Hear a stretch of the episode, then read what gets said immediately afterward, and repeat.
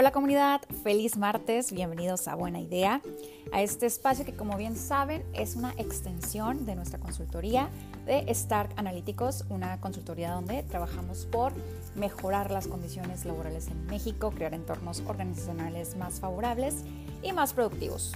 Ya saben que eh, pues siempre me presento, ¿verdad? En todos los episodios. Soy Oralia Estrada, soy consultora en desarrollo organizacional y, como siempre, me encanta la idea de estar aquí con ustedes y sobre todo hoy, porque a pesar de que me ausenté eh, algunos episodios por temas eh, personales y familiares, eh, pues hay que seguirle echando ganas.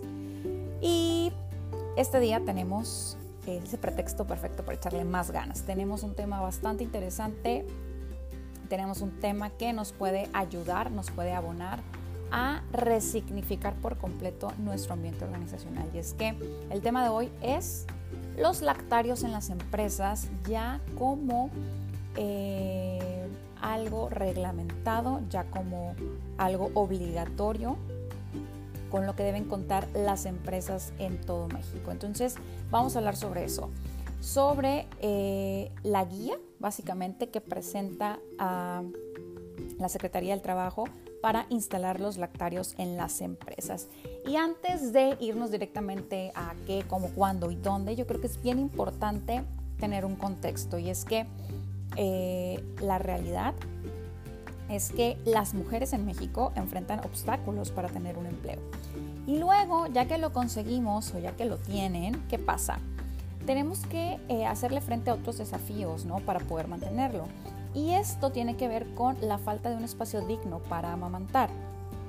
Alimentar a los bebés, debemos saberlo, es un derecho de las mujeres y de la infancia, ¿no? Entonces, ese es un contexto, ese es el punto de partida que no lo debemos olvidar. Y otro aspecto interesante es que, si bien es cierto en México, se han conquistado derechos laborales como el aguinaldo, las vacaciones, todavía hay una brecha en cuanto a los derechos de las mujeres, porque, y eso es un tema que ya lo tocamos cuando hablamos de diversidad e inclusión, porque hay muchos uh, puntos que tienen que ver con los techos, los famosos techos de cristal, ¿verdad?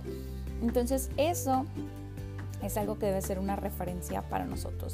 Además de que debemos considerar que más de 21.8 de mujeres, 21.8 millones de mujeres tiene un trabajo remunerado en el país, aquí en México. Y eso representa el 39% de la fuerza laboral.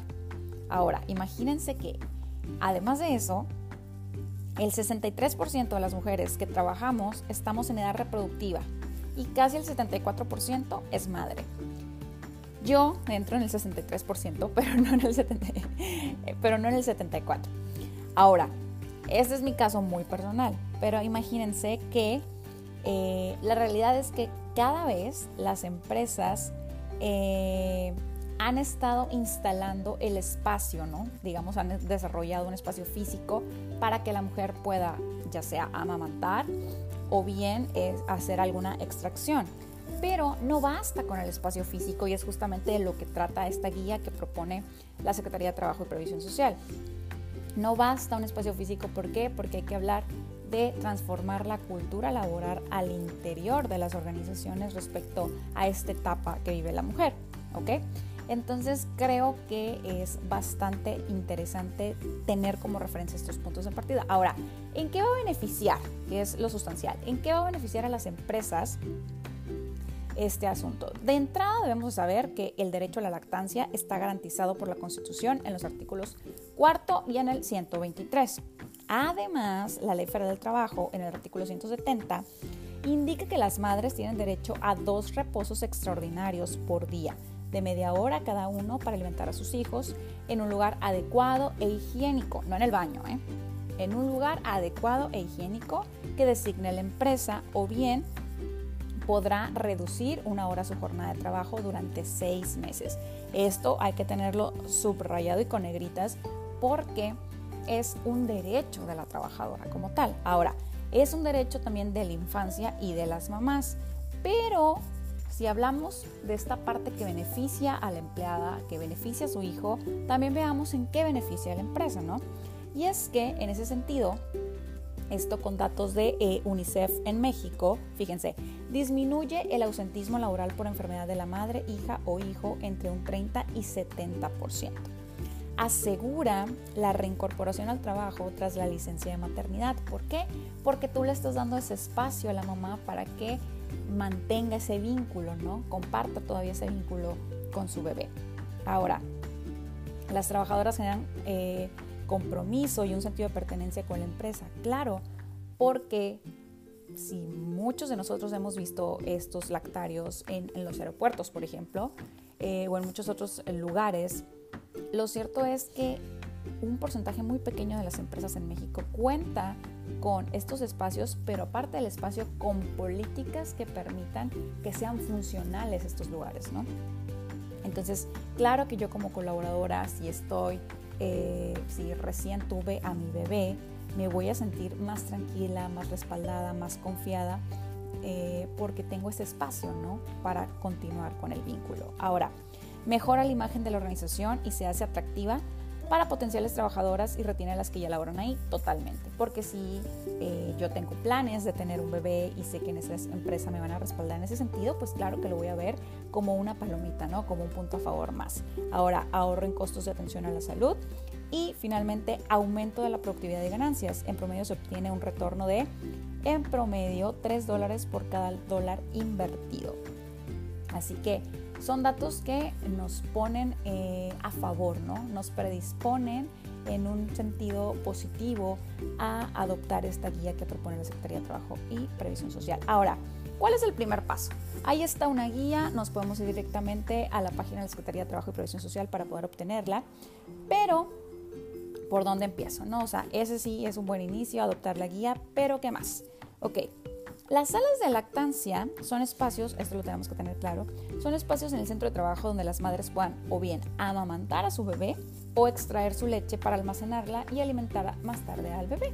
Eh, esto está explicado tal cual en la guía, así que si tienen oportunidad vayan a este sitio, al sitio de la Secretaría de Trabajo y Previsión Social, busquen eh, esta guía, búsquenla así, guía para instalar lactarios en las empresas y ahí van a poder encontrar esta información. Ahora, yo quiero compartirles un poco, digamos, el resumen ejecutivo de lo que dice esta guía para que ya vayan teniendo pues la información fresca eh, ahí en sus, ah, en sus mentes y puedan ya ir compartiendo esta información con sus colaboradores para ver cómo lo integran, ¿no? Ahora, una vez que eh, eh, identificamos el concepto de lo que es una sala de lactancia, hay que iniciar también por ah, crear una política institucional, ¿no?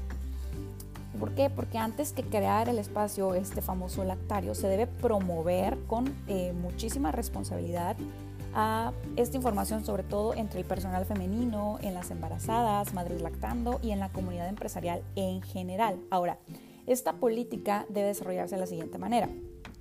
Número uno, eh, debe realizarse en colaboración con las personas trabajadoras y profesionales y estar pensada en prevenir la discriminación hacia las mujeres embarazadas y las madres.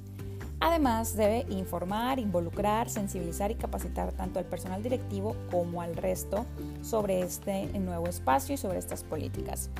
Estar, esta política debe estar plasmada en un comunicado firmado por la máxima autoridad dentro del centro de trabajo.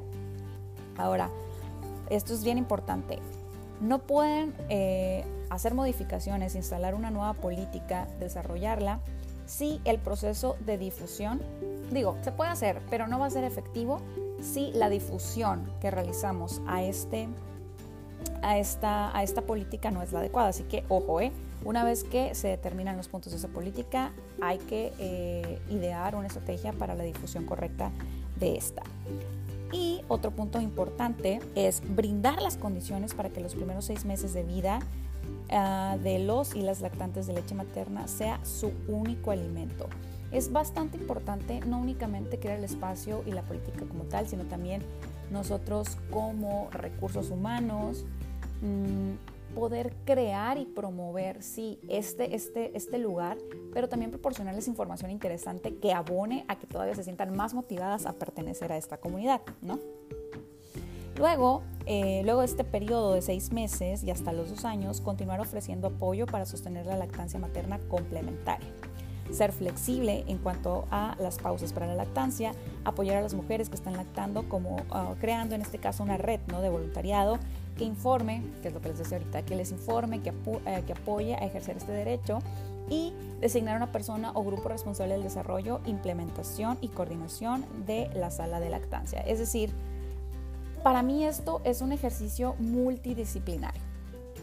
¿Por qué? Porque te puede involucrar tanto a una persona, a, un médico, a un nutriólogo, nutrióloga, a, personas que eh, dominan el tema de la lactancia, porque si bien la gente puede asociarlo como una práctica normal, hay muchos mitos y leyendas y desinformación alrededor de este proceso, por lo cual yo los invito a que busquen perfiles expertos en lactancia para que también puedan apoyar a las madres en este proceso. Yo creo que eso sería algo genial, bastante eh, simbólico para las madres. ¿Por qué? Porque nunca falta que eh, la abuelita le dice a, a la nueva mamá que no va a dar leche porque se expuso a un clima muy frío, que si quiere dar leche tiene que consumir X o Z alimento. Entonces, eh, no está mal los consejos de la abuelita. Lo que eh, podemos hacer respecto a eso es simplemente acudir con personas que tengan más experiencia, más conocimiento y que pues aprueben o terminen de, desaprobar estos consejos, ¿no? Y que realmente los dirijan a cosas que sí les funcionen y que ellas puedan ver la diferencia. Ahora, y luego, ya si nos vamos a la parte al operativo, ¿no? Que mi asesoralia ya tengo resuelta la parte de la política porque hace mucho que estuvimos interesados en ello, pero y el 1, 2, 3, ¿cómo cómo montamos ¿no? Eh, la sala de lactancia. Ahora, básicamente nos vamos al proceso de instalación, eh, que realmente no representa un costo elevado para la organización. ¿sí? Y esto lo puntualiza ahí la, la guía como tal, porque no se requiere de un espacio nuevo, sino básicamente te dice adapta uno, acondiciona un lugar.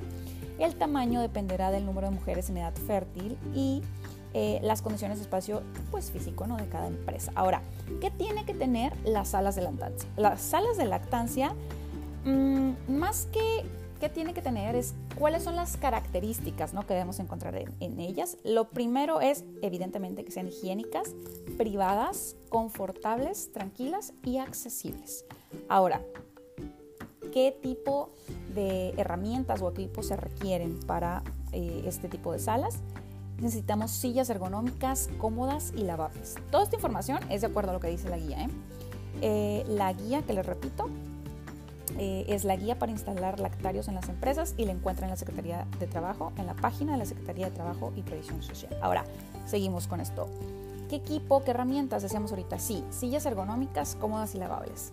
Mesas individuales refrigerador con congelador independiente para conservar la leche, dispensador de agua potable, fregadero, libreta o bitácora de registro de uso de la sala de lactancia. Estos son, eh, pues digamos, las indicaciones que nos pide eh, la, la, propia guía para poder hacer, para poder instalar estos lactarios. Ahora, para cerrar, yo nada más les digo, la pieza clave, como siempre, dentro de esta eh, digamos, nueva práctica, nueva política dentro de las organizaciones es recursos humanos. Ahora, ¿por qué? Porque ustedes tienen que eh, generar ese compromiso en los demás, pero debe partir de ustedes, ¿no? Y llevar ese compromiso a los liderazgos, a los directivos y los responsables de eh, la empresa para que esto sea algo que venga para quedarse y no sea una simplemente moda o una nueva exigencia por parte de la Secretaría de Trabajo y Previsión Social. Ahora, hay mucha, digamos, yo quise darles esta información de forma eh, pues muy sencilla, muy práctica, les decía, es, básicamente un resumen ejecutivo. Y si quieren más detalles de, eh, de cómo pueden desarrollar esta, estos lactarios en sus empresas, vayan directamente a la página de la Secretaría de Trabajo y Previsión Social y descarguen guía para instalar lactarios en las empresas. Les deseo mucha suerte, mucho éxito con esto, pero sobre todo que realmente se lo tomen con la seriedad que lo merece, porque verán un impacto significativo, positivo en sus organizaciones una vez que lo pongan en marcha. Me despido, muchas gracias por el favor de su reproducción y nos vemos el próximo martes. Hasta pronto.